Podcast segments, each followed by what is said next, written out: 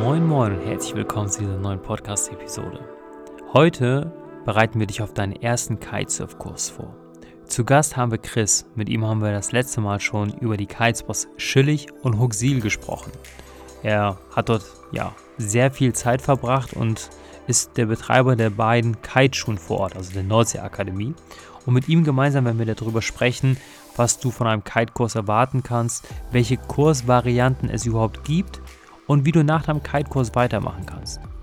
Chris ist besonders gut für dieses Gespräch geeignet, nicht nur, weil er ja die Nordsee-Akademie betreibt, sondern er hat eine ganz besondere Kompetenz, von der du profitieren kannst. Er ist nämlich einer von den VDWS-Lehrtrainern. Das bedeutet, er trainiert und bildet Trainer aus, die später in Kiteschulen arbeiten. Von daher, ja, heißt ihn herzlich willkommen und viel Spaß bei dieser Podcast-Episode.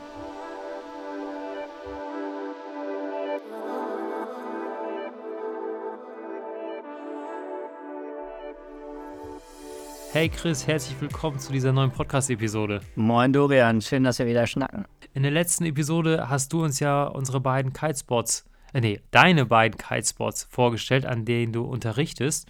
Und heute möchte ich mal ganz an die Reise, äh, ganz an den Anfang einer Reise eines Kitesurfers gehen und mich mal in die Rolle äh, hineinversetzen als jemand, der noch nie eine Kiteschule besucht hat und mit dir einfach mal darüber sprechen, was gibt es für Kurse, ähm, muss ich überhaupt einen Kurs machen und ja, was darf ich überhaupt erwarten, wenn ich so eine Kiteschule verlasse? Und da wäre auch schon direkt so die, die, die erste Frage, so ganz basic, ne? Wozu brauche ich überhaupt eine Kiteschule? Kann ich mir das nicht irgendwie selber beibringen?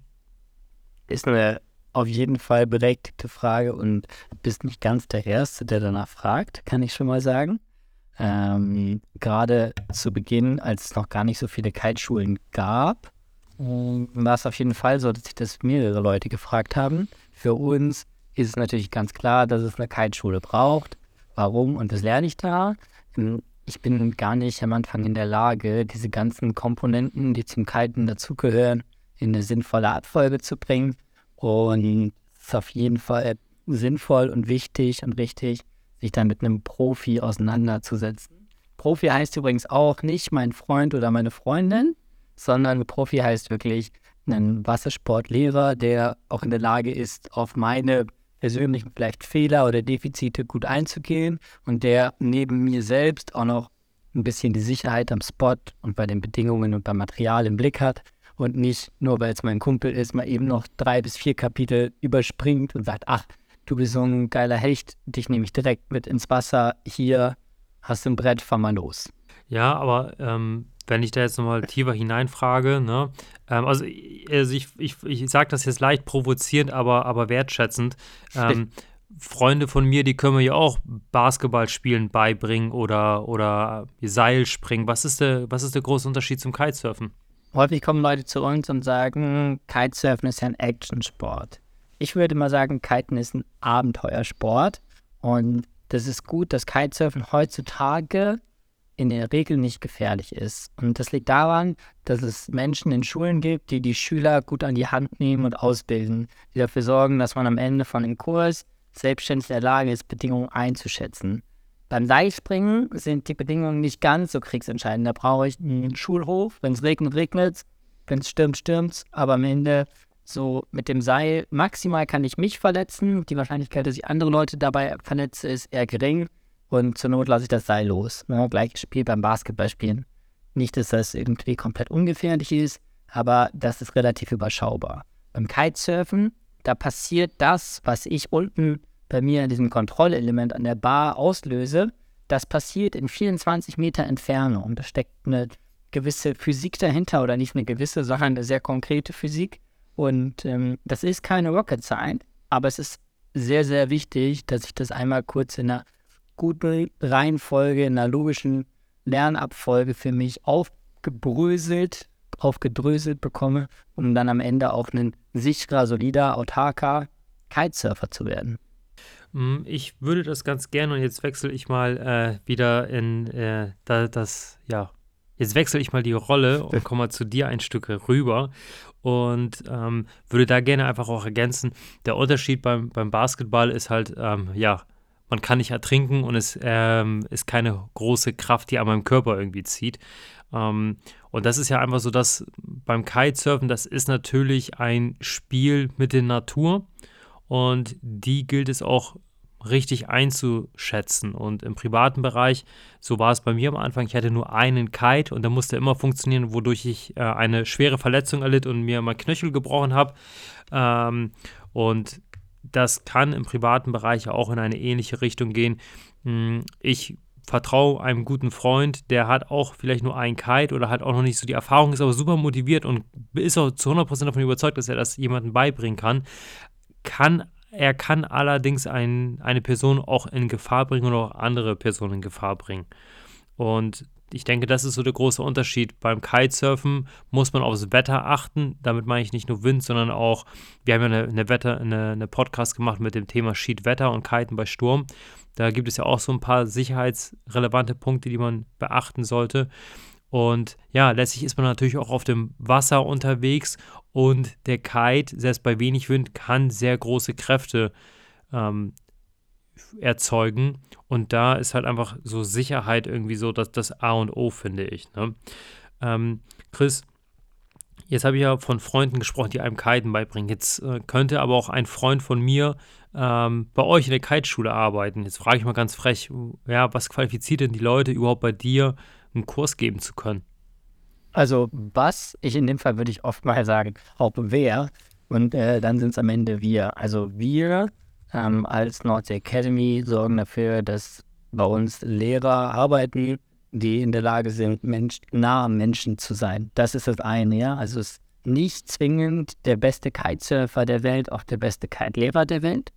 Ähm, aber auf jeden Fall ist jeder Lehrer bei uns ein sicherer Kitesurfer, ein erfahrener Kitesurfer und vor allem auch nach aktuellen VDWS-Standards natürlich ausgebildet. Das heißt, der hat also einen einen längeren Lernprozess selber hinter sich, hat ähm, Erfahrung in der Schule gesammelt, hat ein oder mehrere Lehrgänge besucht, hat verschiedene Prüfungen abgelegt, hat auch vielleicht das notwendige oder nicht vielleicht, sondern garantiert das notwendige Background-Wissen und noch so ein paar Features wie zum Beispiel einen Rettungsschwimmerschein. Bei uns hat auch jeder Lehrer ähm, eine Einweisung in Motorboot. Ähm, für alle Fälle nicht, dass wir das ständig brauchen, aber das zeigt so ein bisschen auf, ähm, dass es eben nicht irgendjemand ist, der ganz okay kitet, der da unterrichtet, sondern dass jemand sozusagen auch sich auf so eine intensive Reise wieder begeben muss, um Kite-Lehrer, Kite-Lehrerin zu werden.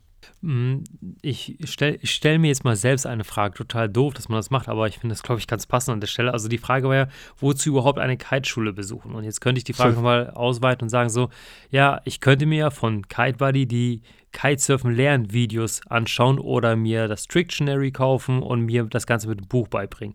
Und an der Stelle möchte ich die Frage auch selber beantworten. Hm, liebe Zuhörer, die Videos habe ich, ähm, ja, gemacht, um Menschen dabei zu unterstützen, ihren Kite-Kurs zu machen. Und die Videos, die ich jedem anbiete, ähm, dienen lediglich dazu, dass man das Wissen integrieren kann, was man in einem Kurs bekommt. Das bedeutet, ähm, ich kann mich daran erinnern, als ich einen Kite-Kurs besucht habe, und zu der, der Zeit gab es fast kein YouTube, will ich mal sagen. Also es gab keine Tutorials.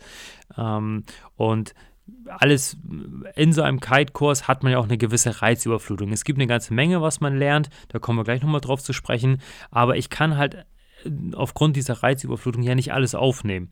Und deswegen habe ich mir gedacht, ich würde das total cool finden, wenn Menschen nach ihrem Kurs sich sagen, okay, wie war das denn nochmal mit dem Windfenster? Oder wie, ah, jetzt in welche Richtung laufe ich denn, wenn ich einen Kite starten möchte? Und dazu gibt es halt diese Kite Buddy, Kitesurfen Lernvideos, die dienen lediglich als Unterstützung. Und es ist davon ausgeschlossen, und das möchte ich auch jedem wirklich abraten, ähm, sich die Videos zu schnappen oder ein Magazin oder ein Buch und der Meinung zu sein, sich selber Kitesurfen beibringen zu können. Das ist halt super gefährlich. Und ich habe es am Anfang nicht verstanden, bevor ich Kitesurfen gelernt habe. Aber ein Kite-Trainer hat mir es ganz gut am Telefon erklärt und ich habe es sofort sein lassen, also den Gedanken beiseite gepackt. Äh, ich kann mich an ein Telefonat erinnern. Ich habe gesagt, ja, ich komme, ich möchte ja gerne einen Kite-Kurs machen, ähm, habe mir aber jetzt schon eine Kite-Ausrüstung gekauft, also eine komplette Und ich habe wirklich mit den Gedanken gespielt, mit meinem Papa den Kite draußen auf eine Weide zu starten und einfach mal ein bisschen damit zu üben. Und da meinte der, der, der Kite-Lehrer, meinte zu mir, ganz ehrlich, das ist, das ist super gefährlich, mach es nicht. Das, das ist auf dem Niveau wie, ja, äh, ich habe mir ein Pferd gekauft und ich setze mich mal rauf. Äh, ich komme noch, ich komme noch zur Schule, gar keine Frage, aber ich würde mich jetzt schon mal raufsetzen und mal ein bisschen üben. Das ist viel zu gefährlich, weil ähm, später in der Kiteschule angekommen, habe ich auch gemerkt, wie gefährlich es auch wirklich ist, weil ich gar nicht gewusst hätte, wie ich den Kite sicher und richtig starte, weil es funktioniert ganz anders als Lenkdrachenfliegen und das Landen auch. Und ähm, das wäre super gefährlich geworden an Land mit einem viel zu großen Kite. Und deshalb wirklich nochmal so die Betonung, äh, Kiteschule ist wirklich was ganz, ganz Wertvolles. Hm, Chris, Möchtest du noch was dazu ergänzen? Ich hatte am Anfang auch direkt ein Ja gefühlt, ehrlich gesagt, als du gesagt hast, ähm, okay, kann man mit meinen Videos und einem Trictionary Kitesurfen lernen? Nein, aber es ist ein auf jeden Fall gutes Begleitprogramm zu dem, was ich da so veranstalte. Ja, also es ist, wie du gesagt hast, spricht gar nichts dagegen, mir im Vorhinein auch schon, und es ist auch kein Geheimnis, dass auch regelmäßig Gäste zu uns kommen, die vorher schon jedes Kite Buddy YouTube-Video geschaut haben. Und das ist völlig, ja. völlig in Ordnung, weil dann können die natürlich Begriffe schneller zuordnen. Ja, dann findet vielleicht schneller eine Adaption statt. Und ähm, hinterher kann man das Video nochmal schauen. Man darf nur nicht denken, dass das irgendwie das ersetzt. Ja, also das ist ein Begleit, ich nenne es mal Begleitliteratur, Beiwerk, aber das ist nicht der ja, Kurs. Ganz genau. Und wenn man das so für ja. sich auch klar hat, dann ist es super fein und dann kann das auf jeden Fall auch entweder den Kurs beschleunigen oder das, was ich im Kurs lerne, noch stärker vertiefen. Das sind auf jeden Fall die beiden Elemente, die ich da so sehe. Ja, sehe ich ganz genauso. Hm, Chris, da würde ich gerne zur nächsten Frage kommen. Wie wird auf meine Sicherheit beim Kitesurfen lernen bei euch geachtet? Also, ich glaube, jeder Spot ist anders. Das habe ich für mich letztes Jahr wieder gelernt oder gemerkt, als ich äh, für eine Woche in der Schweiz war. Ähm, auch da gibt es zum Beispiel eine VDWS-Schule und die Gegebenheiten dort am Ufer sind aber ganz anders als an der Ostsee und an der Ostsee sind sie auch ganz anders als bei uns. Wir haben an der Nordsee und im Wattenmeer dann den großen Luxus, dass man die Elemente auseinandernehmen kann. Was meine ich damit? Ähm, auch wir starten die, die Kurse, die Beginnerkurse an Land. Ähm, in aller Regel lerne ich also erstmal mit einem Vierliner-Kite, nicht mit einem Lenkdrachen, sondern mit einem Schirm mit dem man schon richtig, richtig Spaß haben kann, denn ganz reguläres Deep Power System nennt sich das hat, ähm, lerne ich die Steuerung des Schirms mit einem kleinen Schirm an Land, mit einem Softkite. Das funktioniert auch schon bei ganz wenig Wind.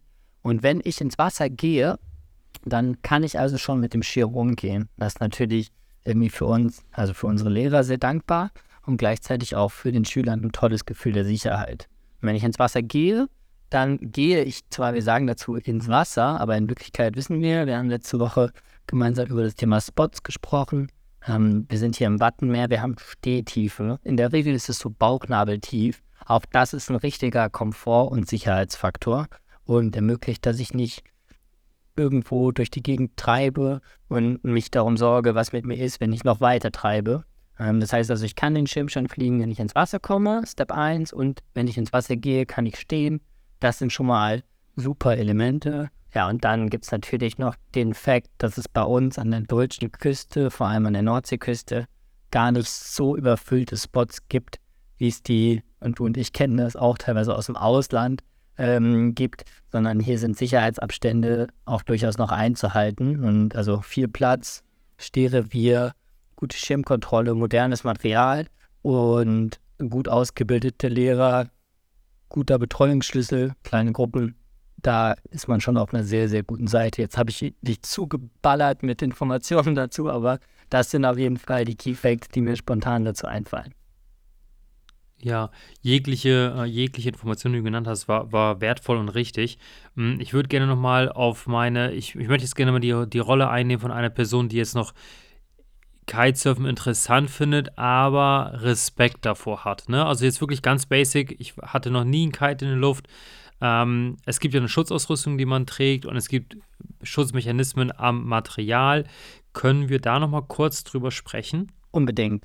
Also ich würde mal vielleicht von meiner Seite ähm, das Thema Sicherheitsmechanismen am Material ansprechen, äh, weil das meiner Meinung nach das Wichtigste ist und ähm, auch wenn das nicht mehr ständig bei jeder Gelegenheit betont wird, aber ähm, modernes Material bedeutet, wir haben immer ein dreistufiges Sicherheitssystem. Und diese drei Stufen, die sind nicht irgendwie wie der Airbag bei uns am Auto, einmal auslösen und dann darauf warten, dass Hilfe kommt, sondern diese drei Stufen, die kann ich nahezu jede Zeit zünden. Ja, die erste Stufe ist schon, dass ich ganz entspannt, wenn ich mich unsicher fühle, diese Bar loslasse. Das heißt also, wenn ich die Bar loslasse, fällt der Schirm nach rechts oder links, außen am sogenannten Windfensterrand herab. Und in der Regel liegt ein moderner Schirm dann zuglos auf dem Wasser und kann aber jederzeit, wenn ich mich wieder bereit fühle, einfach so mit einer Hand wieder gestartet werden. Das ist der ganz normale Standard und passiert einem Kitesurfer, auch einem guten Kitesurfer, mehrmals am Tag in der Session. Also konsequent loslassen. Oder was der Kite-Lehrer bestimmt auch bei dir damals immer gebrüllt hat, äh, Arme lang. Ja, Arme lang. ja. Genau. Ähm, und da gibt es eine zweite Sicherheitsstufe. Da ist schon ein bisschen mehr Technik hinter. Die wird einfach vom Körper weggeschoben, nennt sich Quick Release, und zwar das am Chicken Loop. Und dann ist da die zweite Stufe ausgelöst. Und dann hängt der Kite plötzlich nicht mehr an allen Vieren, sondern noch an einer Leine. Und genau, jeder hat vielleicht schon mal beim Drachenfliegen auch von zwei Leinen eine losgelassen. Dann fällt der Schirm in aller Regel, selbst wenn er noch ein paar Manöver macht, fällt der Zug los ins Wasser. Ähm, und dann bin ich auf der sicheren Seite. Und falls doch irgendwas unerwartet schief geht, äh, da will ich jetzt gar keine Bilder im Kopf erzeugen, aber manchmal passieren Sachen. Da habe ich noch so eine kleine Leine, Safety Leash nennt die sich. Und wenn ich die auslöse, dann bin ich komplett vom Material getrennt. Und dann kann ich entweder in den nächsten Kite-Shop gehen und mir bei dir eine neue Kite-Ausrüstung besorgen. Ähm, oder so wie es auch hier und da mal läuft, ähm, ich gehe raus an den Strand. Wahrscheinlich haben andere aufmerksame Kitesurfer mein Material aufgefangen und dann ähm, packe ich für den Tag zusammen und freue mich darüber, dass moderne Sicherheitssysteme auch ungute Situationen abfangen. Um das äh, ganz kompakt, äh, ja, wir beide haben jetzt Bilder vor Augen, aber für andere kann das noch ein wenig herausfordernd sein und sich mit Sicherheit bald ändern. Ähm, das super erklärt. Ähm, kurz auf den Punkt gebracht, äh, liebe Zuhörer. Ihr drückt zwei Knöpfe und habt den Kite komplett vom Körper getrennt. Und steht dann nur noch im Stehrevier und äh, seid dann aus jeglicher Situation herausgekommen. Jetzt gibt es noch den anderen Punkt, den ich auch nochmal ansprechen möchte, der einigen im Kopf rumschwirren könnte mh, hm, vor der Buchung von einem Kite-Kurs. Hm, ich möchte nicht alleine am Kite hängen. Da, wie, wie, läuft das denn da ab? Ist, sind, die, sind die Kiter irgendwie, die bei euch da sind, alleine mit dem Material draußen? Also die Kitesurfer, die privat bei uns kiten gehen, und bei uns an den Stränden. Die kommen in der Regel dort alleine hin. Ähm, aber auch da gibt es begleitete Formate. Du hast eben das Thema Staaten, Land, Sicherheit angesprochen.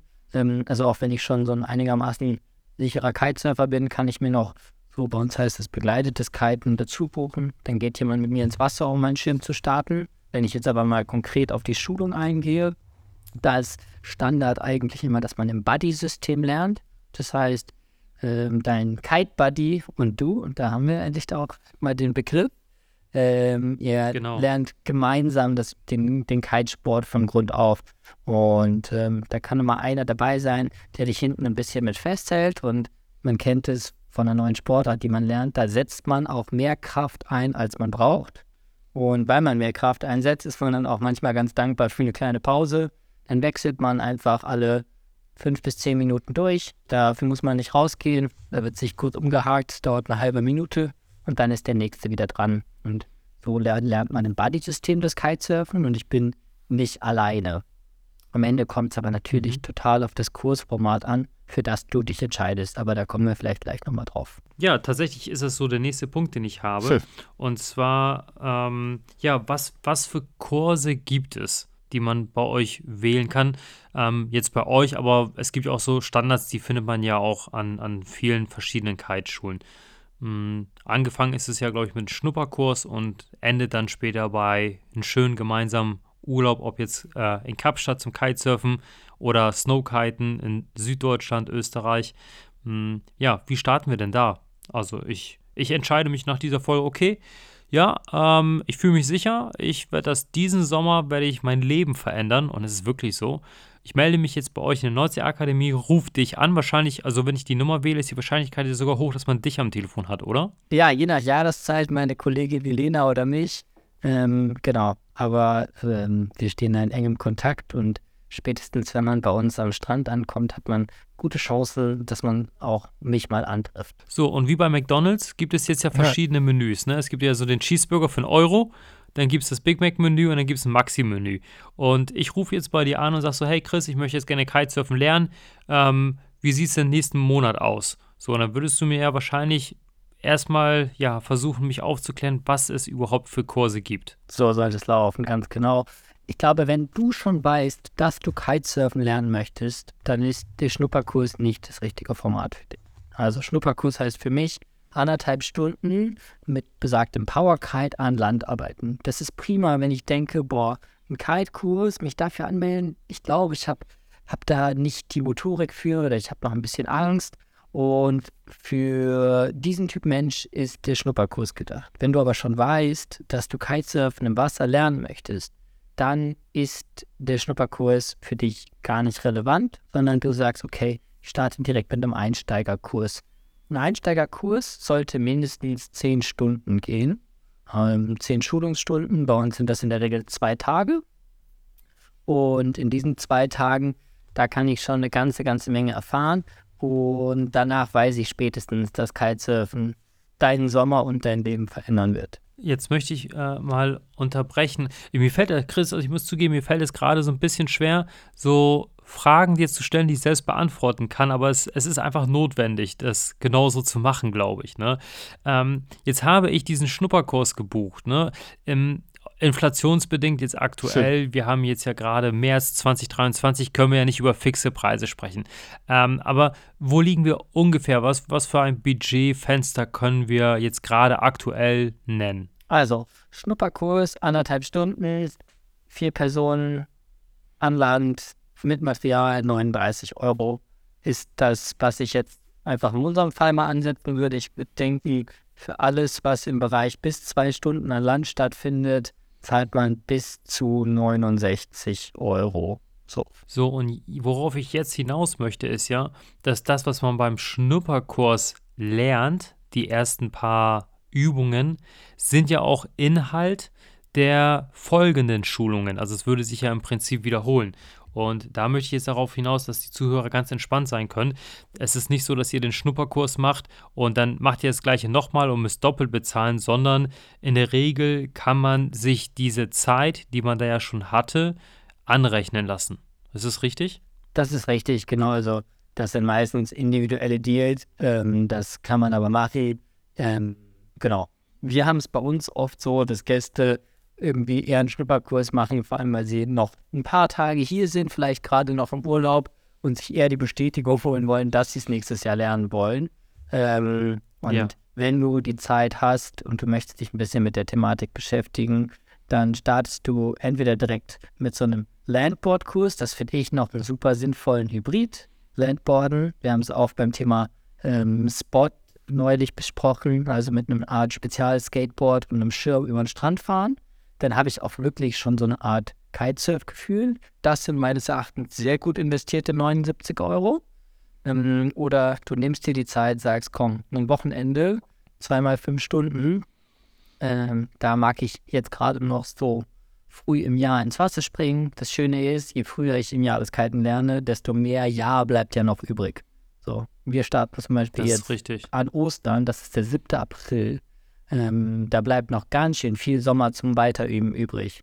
Zwei Tage, zehn Stunden landest du so, würde ich sagen, irgendwo zwischen 230 und 330 Euro, je nach Spot und Schule. So habe ich tatsächlich jetzt Kitesurfen gelernt. Ich habe das ganz große Glück gehabt beim ersten Mal, ähm, dass ich den Kite-Kurs gebucht hatte. Ich war der allererste Schüler und ich hatte Glück, dass es für die anderen zu kalt war. Ähm, haben sie gedacht. Ich habe mich total wohl gefühlt. Aber ich habe Einzel hab Einzelunterricht. Ja.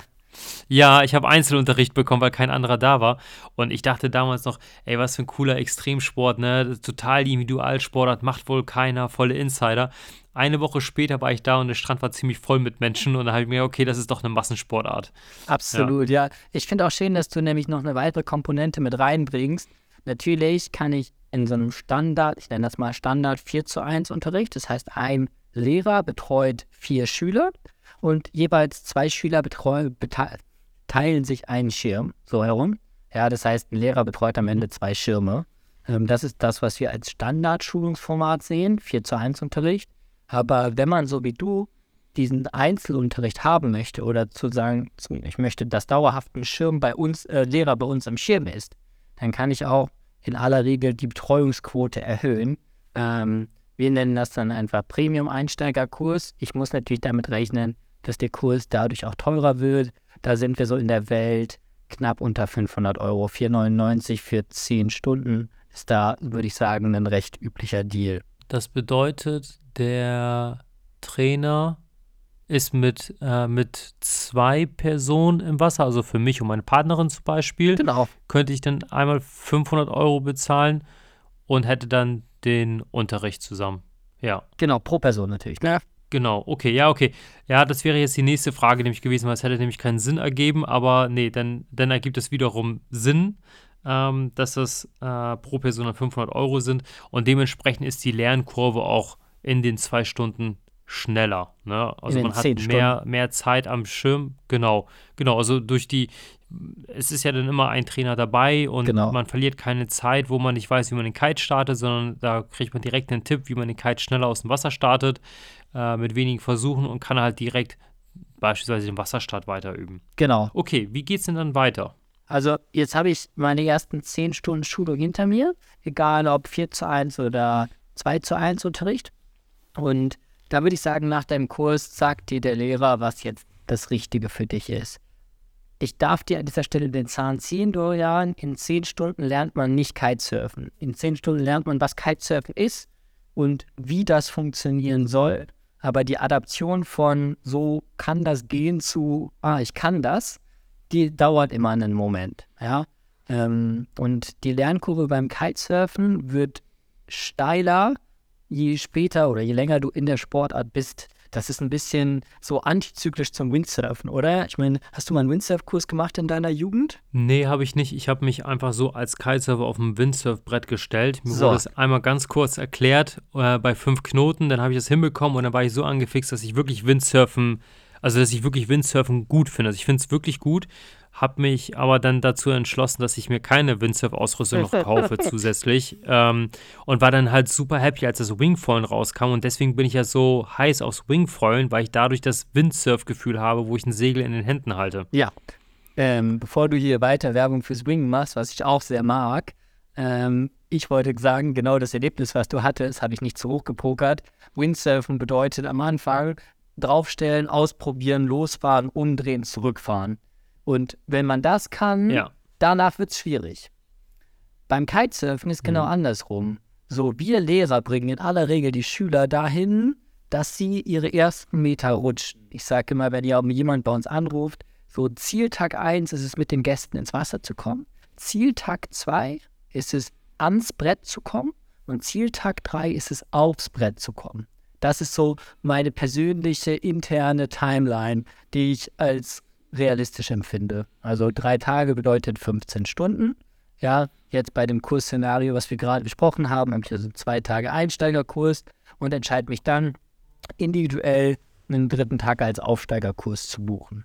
Und ähm, wenn ja. ich vielleicht nach dem Einsteigerkurs mit vier Personen weiß, boah, ich glaube, ich bin so ein High Potential, ich hätte Lust, äh, mich noch schneller zu entwickeln. Ich mache den fortgeschrittenen Part einfach in 1 zu 1 Format. Das heißt, meine Zeit wird noch besser genutzt, kann ich mich für entscheiden.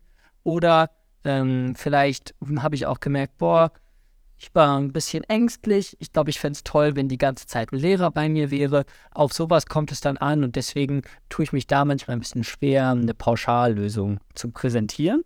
Aber in jedem Fall würde ich mal davon ausgehen, dass du noch einen insgesamt einen dritten oder einen vierten Kurstag brauchst, ähm, um auch immer näher an diese diesen autarken Kitesurfer, diese autarke Kitesurferin, die wir erzeugen wollen, ähm, heranzukommen. Ich erkläre das immer noch ein bisschen anders.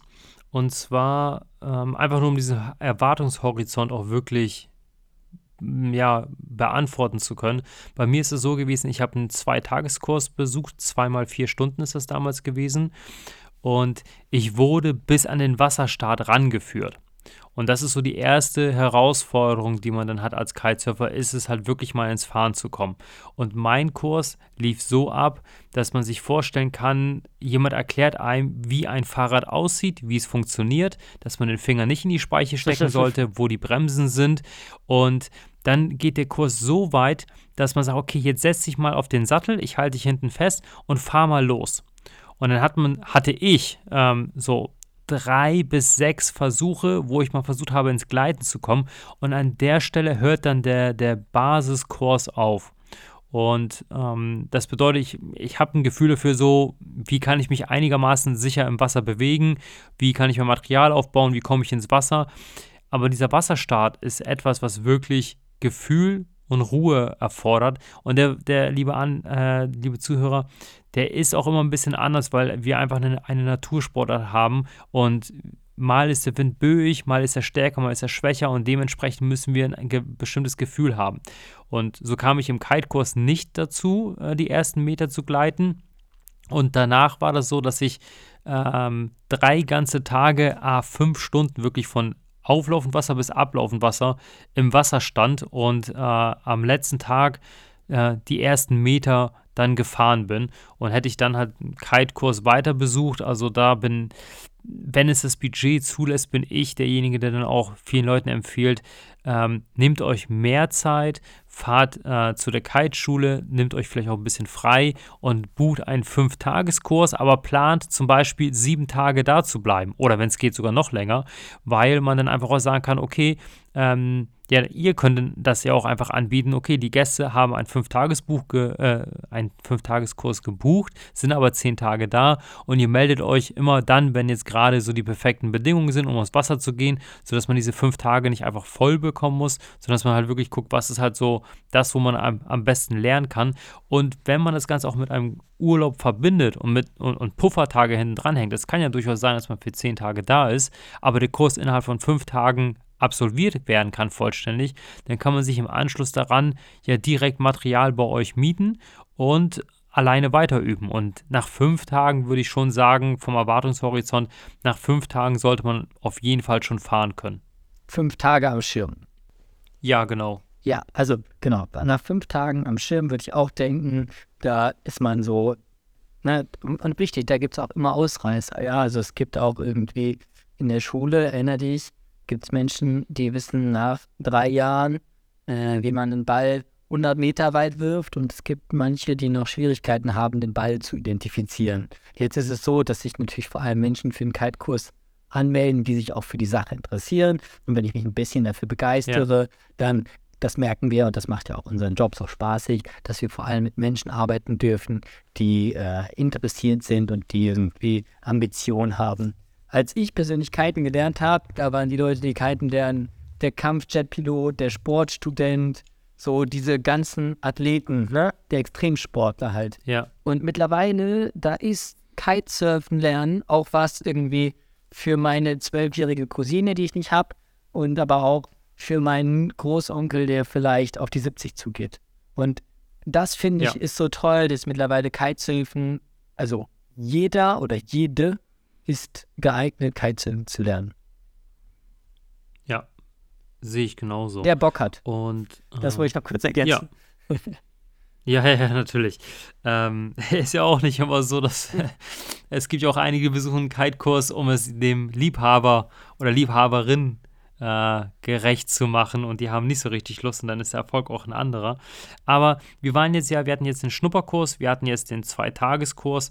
Welche Kursvarianten? Genau, dann hatten wir nochmal so das Upper Class, äh, den Upper Class Kurs von zwei, drei Tagen. Wie geht es denn dann weiter? Was bietet ihr denn sonst noch so an, um Kitesurfen zu lernen? Genau, du hast gerade von deinem Fünf-Tages-Kite-Urlaub gesprochen. Ich bin auch großer Fan von dem Format, das heißt bei uns Kite Camp und wenn man die Zeit dafür hat, ist das auf jeden Fall eine schöne, äh, schöne Art und Weise, Kitesurfen in einer Gruppe zu lernen. Gruppe heißt in dem Fall auch wieder standardmäßig 4 zu 1 Unterricht. Und was ich so mag, ähm, jeder hat auch jemanden im Freundeskreis, der schon mal einen Kite-Kurs gebucht hat oder besucht hat. Und ähm, da können auch Leute mit, die vielleicht gerade schon am Wasserstart sind.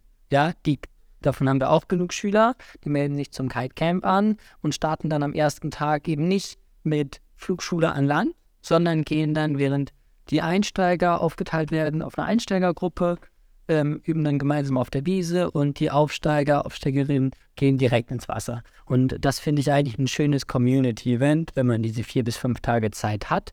Dann würde ich sagen, ist Kite Camp auf jeden Fall das vollumfänglichste Format. Warum? Da schaffen wir jetzt auch, uns mal ein bisschen tiefer noch mit dem Thema Physik, auseinanderzusetzen. Wir machen aber auch vielleicht ein bisschen unkonventionelle Übungen mal an Land, um ein bisschen mal zu gucken, okay, was bedeutet es denn eigentlich, aktiv aufzustehen? Du hast letztes Mal erzählt, dass wir einen Wasserskilift hinterm Deich haben. Das ist die Wahrheit. Wir gehen mit jedem, jeder Kite-Camp-Gruppe einmal an den Lift, mieten den für zwei Stunden und ähm, simulieren dort Wasserstart, sodass jeder individuell auch 10, 15 Mal auf die Nase fallen kann, Runden fahren kann. Und das macht natürlich auch riesig Freude in der Gruppe. Das ist ein tolles Community-Event.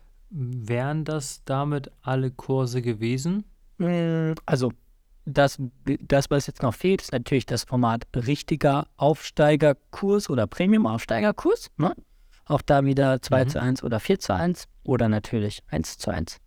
Ähm, und dann geht es immer weiter darauf zu, dass man in diesen, diese Welt des begleiteten Kiten kommt. Ne? Was du auch gesagt hast, ja. jetzt kann ich schon was, jetzt übe ich gerade das Fahren. Aber nur weil ich Fahren ja. übe, gelingt mir vielleicht noch nicht bei jeden Bedingungen der Start. Oder so, was du auch gesagt hast, ne, mit einem Neuner-Schirm verhält sich dieser, dieser Wasserstart ganz anders als mit einem 13er-Schirm. Und da ist es natürlich toll, wenn noch mal, wenn ich weiß, da ist ein Lehrer im Wasser der hat ein Auge auf mich. Ich kann hier mein Ding machen, ich darf hier auf in Ruhe üben. Ähm, aber wenn was ist, dann muss ich nur winken und dann kommt mir jemand mal gerade zur, Hel zur Hilfe. Ich sage immer, das Format begleitetes Kiten bedeutet Spotcheck gemeinsam machen, umziehen und dann starten, Land mit Seppi.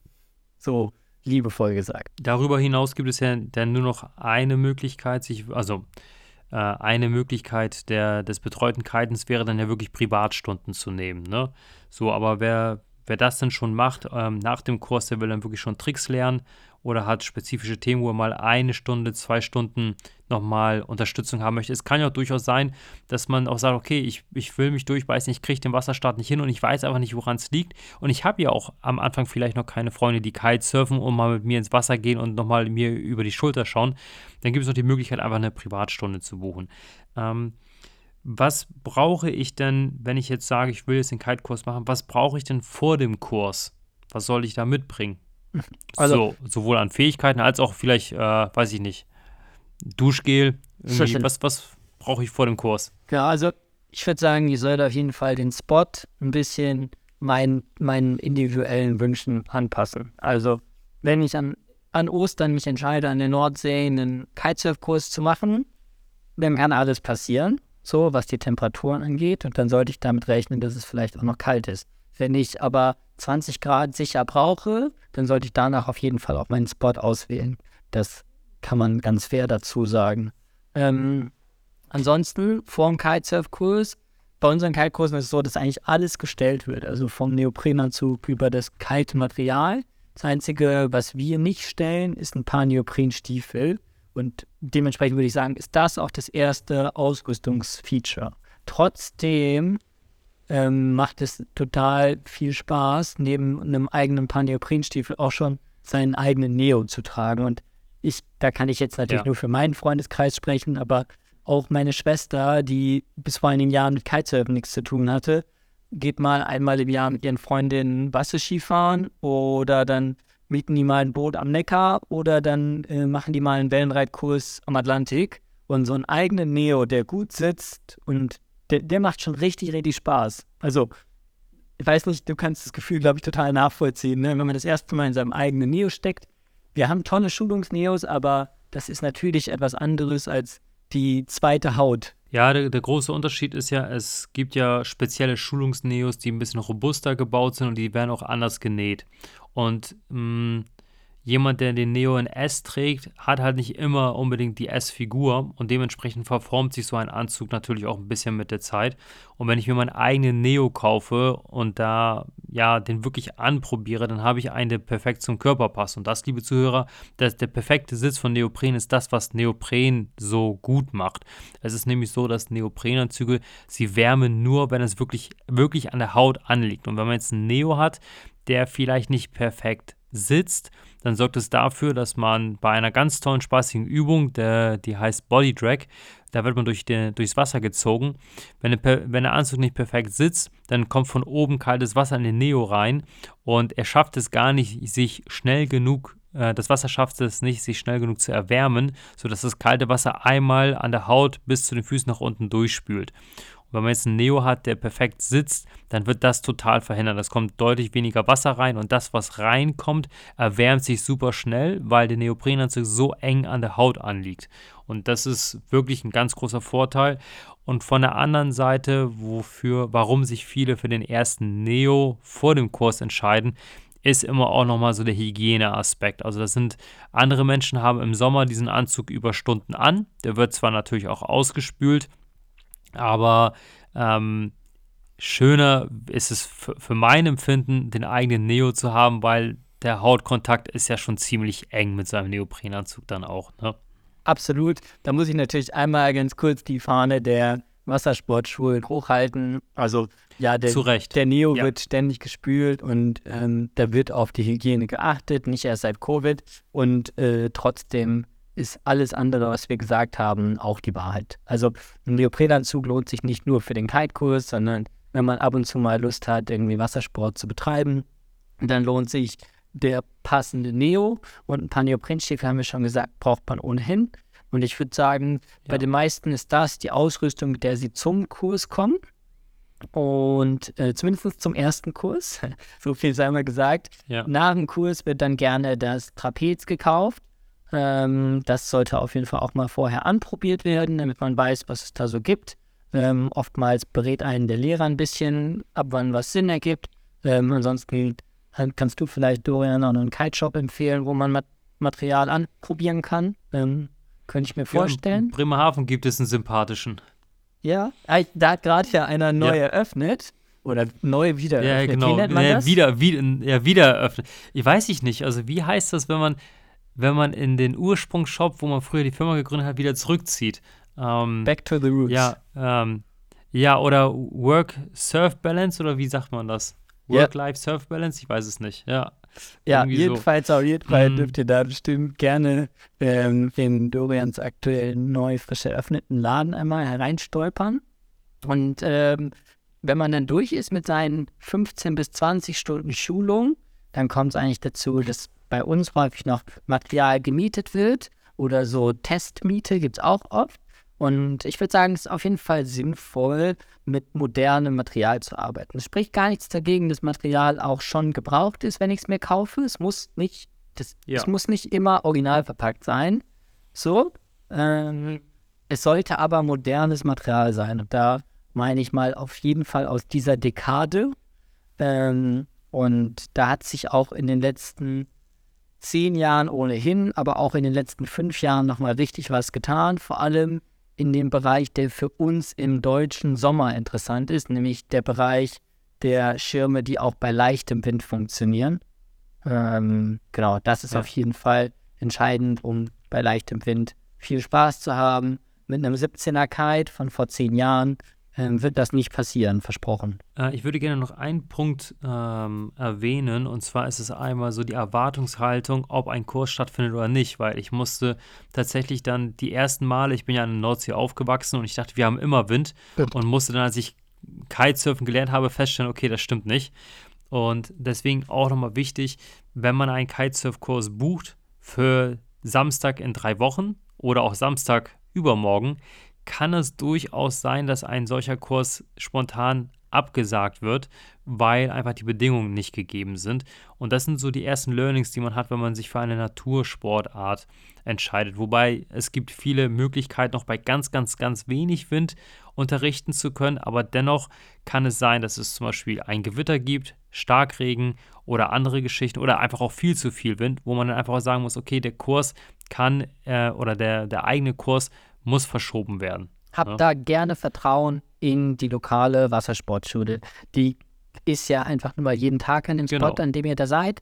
Und wenn die von sich aus sagen, hey, wir sollten heute nicht schulen, ähm, dann ja. geht davon aus, dass sie nicht heute keine Lust haben zu arbeiten, sondern dass sie einfach davon ausgehen, dass es heute für dein Level nicht sinnvoll ist. Ich würde sagen, gerade diese Leichtwind-Parts, je früher man noch an, an seiner Kite-Karriere ist, desto weniger kritisch ist das, dass der Wind leicht ist.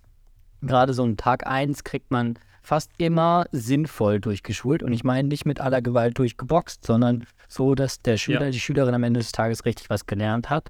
Ähm, aber das, das, hat sich verbessert, also hat sich verbessert, an wie vielen Tagen Kitesurfen funktioniert. Aber wenn die Schule absagen muss, dann habt ihr auf jeden Fall das Recht, dass ihr die Zeit auch wieder gut geschrieben bekommt. Ähm, nicht, dass ihr jetzt denkt, okay, ein Kite-Kurs in einem Monat buchen ist Pokern. Das ist nicht so. Es kann aber einfach sein, dass es spontan Terminverschiebungen geben muss. Nicht, weil die Schule euren Kurs überbucht hat, wie eine Fluggesellschaft das jeden Tag macht, was wir akzeptieren, sondern vielmehr, weil eben die Bedingungen an dem Moment mal nicht ideal sind. Und ähm, dann findet man einfach den nächsten Termin. Da gibt es mittlerweile auch bei uns zum Beispiel eine gute digitale Lösung, wie sich die Gäste dann einfach selbstständig in den nächsten Slot einbuchen können. Und nicht selten ist es so, dass der Kurs einfach mal von Vormittag auf Nachmittag verschoben werden muss. Und dann ist es ja auch halb so wild. Mm, wenn wir noch bei dem Thema sind, was ich vor dem Kurs brauche, fallen mir nochmal zwei Sachen ein. Und zwar das eine ist eine, äh, eine vernünftige Sonnencreme. Auch wenn nicht die Sonne stark scheint, es ist dennoch so, dass die UV-Strahlung in Verbindung mit dem Wasser doch ziemlich stark sein kann, auch an bewölkten Tagen. Absolut. Und, ähm, und dann nochmal äh, Badesachen. Ähm, also ich kann ja verraten, ich bin immer nackt in meinem Neoprenanzug, sieht keiner, glücklicherweise. Also ist für alle zum Glück. Ähm, aber Gäste, die in eine Kiteschule kommen, die sollten halt ja Bikini oder Badehose mitbringen. Fällt dir noch was ein, was man vor dem Kurs wissen sollte, was man davor noch braucht? Also bei uns kommt häufig noch das Thema auf, okay, was gibt es denn noch so an Zusatzkosten zum Kurs? Und ich würde sagen, wenn ich mich zum Kurs anmelde und weiß, aha, außer Neoprenstiefeln ist da jetzt vielleicht alles inklusive, dann weiß ich auch, ich kann den Kite-Kurs machen ohne separate Extrakosten. Es kann aber natürlich sein, dass ich mich zum Beispiel entscheide, eine Kite-Lizenz zu machen. Und da würde ich sagen, wenn ich weiß, ich möchte weiter kiten, macht es auch total Spaß und ist viel einfacher, das auch zu Beginn direkt mit anzukündigen, weil am Anfang beschäftige ich mich immer ein bisschen tiefer mit den Theoriethemen und kriege das alles mal so auf dem Silbertablett serviert, wie das mit den Vorfahrtsregeln funktioniert, was das soll mit dieser Kite-Physik, was ein Windfenster ist und so weiter. Und ähm, dann kann ich im Rahmen von meinem Einsteigerkurs am besten direkt meine VDWS Kite-Lizenz ablegen. Und ähm, da das sieht aus wie so eine TÜV-Plakette, auf der steht dann, dass ich meine Theorieprüfung bestanden habe. Und dann gibt es noch so ein praktisches Level. Vielleicht kannst du mal ein Foto hinterher mit verlinken in den Show Notes ähm, auf diesem praktischen Level. Das steigt stetig mit meinem persönlichen, individuellen Kite-Level. Also an Tag 1 habe ich ein anderes praktisches Level als an Tag 3. Und wenn ich dann meinen ersten Richtungswechsel geschafft habe, dann steht da auch schon Level 4 ähm, oder wenn ich höher gewinne, steht dann Level 5. Und ähm, das interessiert nicht nur eine Kite-Schule, wenn sie dir Material vermietet, sondern das interessiert vielleicht auch deine Versicherung, wenn mal was schief geht. Das interessiert aber auch, je nachdem, an welchem Spot du bist, den Spotbetreiber, der sagt, okay, sorry, ähm, hier kannst du erst mit einem VDBS Level 5 kiten gehen. Okay. Wenn das ähm, das war, was wir vor dem Kurs brauchen, ähm, was brauchen wir denn nach dem Kurs? Auf jeden Fall die Ambition weiterzumachen. Und da lohnt es sich wirklich, wenn das nicht automatisch passiert, nochmal beim Lehrer oder dem Schulleiter oder dem Center Manager einmal nachzufragen, hey, wie geht denn Kitesurfen für mich jetzt weiter? Ja? Manchmal kann das, ähm, gerade wenn der Tag lang war, in Vergessenheit geraten, aber da würde ich unbedingt immer den Schüler auch mit in die Pflicht nehmen, einfach nochmal nachfragen, hey, wie geht Kiten für mich jetzt weiter? Und dann brauche ich auf ja. jeden Fall eine vertrauensvolle Antwort. Es gibt Leute, die sind nach ihrem drei oder fünf Tage Kite-Kurs wirklich ready, Material zu testen und dann zu kaufen. Und denen kann man das dann auch wirklich mal so auf die Nase binden, dass sie einfach dann scheinbar gut abgeliefert haben. Und man ja. muss aber auch ganz ehrlich zu den Menschen sein, denen das vielleicht weniger gut gelingt, ähm, aus genau den Gründen, die wir ganz zum Anfang dieser Podcast-Aufnahme besprochen haben. Da muss auch einfach Raum dafür sein, dass man sagt, hey, ähm, du hast dich gut entwickelt, aber du hast bestimmt schon mal gemerkt, irgendwie es gibt Sportarten, die lernt man schneller als andere. Und hier wäre einfach wichtig, dass du dir nochmal in Ruhe Zeit nimmst bei guten Bedingungen. Schau mal, wann kannst du denn immer? Und ähm, dass man dann idealerweise schon direkt die nächste Session vereinbart, dass das gar nicht aufgeschoben wird. Und dann gilt wieder, was ich immer predige, jede, jeder kann Kitesurfen lernen. Und ich habe für mich, für den Punkt, was brauche ich nach dem Kurs aufgeschrieben, viel Wind, und freie Zeit. Chris, herzlichen Dank, dass du äh, Gast in dieser Podcast-Episode gewesen bist und so viel wertvollen, wertvolles Wissen mit uns geteilt hast. Dankeschön.